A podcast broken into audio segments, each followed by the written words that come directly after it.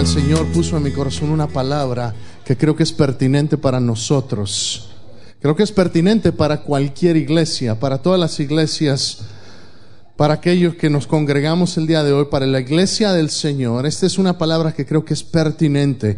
Es la palabra que Dios dejó, Dios hecho hombre, Jesucristo, habló, y esta es una de las principales oraciones que Jesús hizo antes de que Él ascendiera al cielo, antes de que Él fuera llevado al Padre, Él habló esta oración sobre sus discípulos. ¿Cuántos discípulos de Cristo hay aquí? Aleluya. Si usted es cristiano, si usted sigue a Cristo, entonces usted debe ser un discípulo de Cristo. Entonces quiero decirle, esta palabra es para nosotros el día de hoy. Dígale a alguien que esté cerca de usted, esta palabra es para mí. Dígaselo, esta palabra es para mí. Es para mí y este es para mí. ¿Sabe por qué? Porque a veces pensamos, ay, ojalá hubiera venido aquella hermana, esto le hubiera quedado bien, o esto le hubiera quedado bien a aquel hermano. No, déjeme decirle, esta palabra es para usted y es para mí esta mañana. ¿Cuántos dicen amén? Vamos a orar. Padre, en el nombre de Jesús, te damos gracias. Porque tú eres un Dios fiel, porque tú eres un Dios bueno, porque tú eres un Dios todopoderoso. Y esta mañana, Señor, no queremos tomar a la ligera tu presencia. En este momento yo quiero, Señor, con toda reverencia, pedirte que tú hables tu palabra a través de este siervo. Usa mis labios, Señor, para declarar tu verdad, para declarar, Señor, la palabra que puede traer transformación, la palabra que puede transformarnos, que puede, Señor, hacer cosas que nosotros no podemos por nosotros mismos. En este momento yo te pido, Señor, que tú pongas un espíritu de fe en nosotros para creer lo que escuchemos. Que tú pongas, Señor, un espíritu de certidumbre en aquellos que están pasando por momentos de inseguridad. Que tú pongas, Señor, un espíritu de ánimo en aquellos, Señor, que están desanimados. Que tú pongas, Señor, un espíritu de consuelo en aquellos que ya han llegado esta mañana con cargas. Que tú pongas un espíritu, Señor, de libertad. Aquellos que han vivido atados. Esta mañana yo declaro el poder de tu palabra se manifiesta vivamente en nuestro, en nuestro servicio en este momento. Señor, en el nombre precioso de Jesús, te pedimos que hagas esto y más para tu gloria y para tu honra en el nombre precioso de Jesús. Y todos digan conmigo bien fuerte. Amén, aleluya. Salmo 133, así puesto de pie. Salmo 133. Esta mañana quiero hablarle del poder de la unidad, del poder que hay en la unidad en el cuerpo de Cristo. Dice la palabra del Señor en el Salmo 133, cuando lo tenga, hágamelo saber diciendo un amén. Dice la palabra del Señor, mirad cuán bueno y cuán delicioso es habitar los hermanos juntos en armonía. ¿Por qué no lee ese verso junto conmigo esta mañana? Declaremos todos juntos. Mirad cuán bueno y cuán delicioso es habitar los hermanos juntos en armonía. Continuemos. Es como el buen óleo sobre la cabeza, el cual desciende sobre la barba, la barba de Aarón, y baja hasta el borde de sus vestiduras, como el rocío de Hermón, que desciende sobre los montes de Sión, porque allí envía Jehová bendición y vida eterna. Amén. Tome su lugar esta mañana.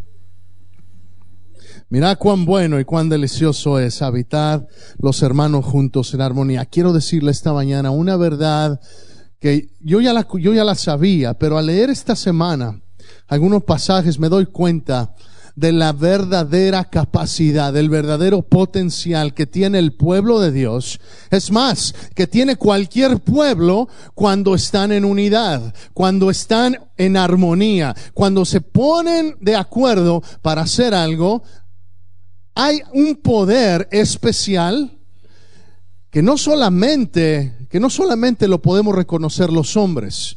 Hay un poder especial que el mismo Dios reconoce. Quiero hablarle de dos historias en particular esta mañana, una del Antiguo Testamento y una del Nuevo Testamento, que nos habla del poder que hay en la unidad en el pueblo de Dios. Y déjame decirle, esto es pertinente por dos razones. Porque Jesús, antes de ascender al cielo, y no tenemos tiempo, pero yo le voy a pedir que esta tarde usted tome tiempo para leer el capítulo 17 del Evangelio de Juan. ¿Cuántos lo van a leer? Eso, cuatro o cinco. Qué bueno. Los demás también léanlo, ¿ok? Muy bien. Juan 17, léalo, porque esta es una oración increíble que Jesús hace hablando de sus discípulos. Y, si tuviéramos el tiempo para leerlo todo y para contar todas las veces que Jesús le pide al Padre que sean uno, que se mantengan en unidad, que estén unidos, que así como tú y yo somos uno, Padre, que así ellos sean uno. ¿Por qué? Porque es que es algo tan especial que, que Jesús ora. ¿Por qué? ¿Por qué no pidió otra cosa?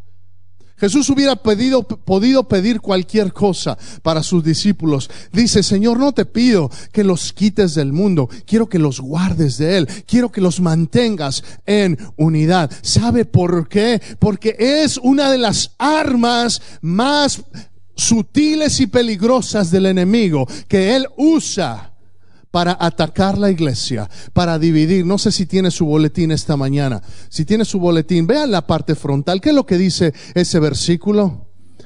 Un reino dividido no permanece. Y esta es una frase que Jesús mismo dijo. En tres evangelios, en Mateo, en Marcos y en Lucas, está grabado cuando él estaba sacando, sacando un demonio y, él saca un demonio de, uno, de, un, de un joven que estaba mudo y estaba ciego. Y, y de repente eh, este, este ciego puede ver y este mudo puede hablar. Y los fariseos empiezan a criticarlo y dicen, no, este saca demonios por el poder, por el poder que hay en Belcebú. Belcebú es otro nombre para Satanás. Y entonces Jesús dice, un, esto no puede ser que el demonio saque al demonio un reino dividido no puede permanecer.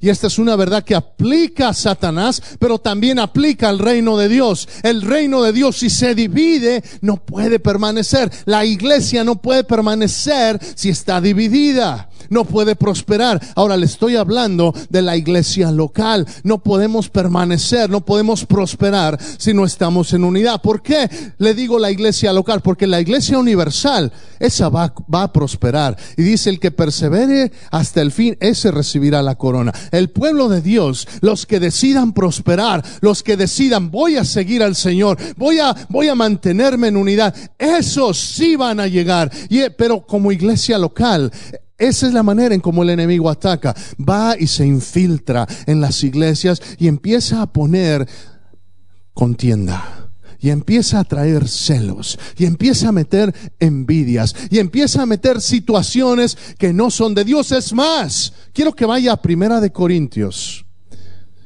Capítulo 3.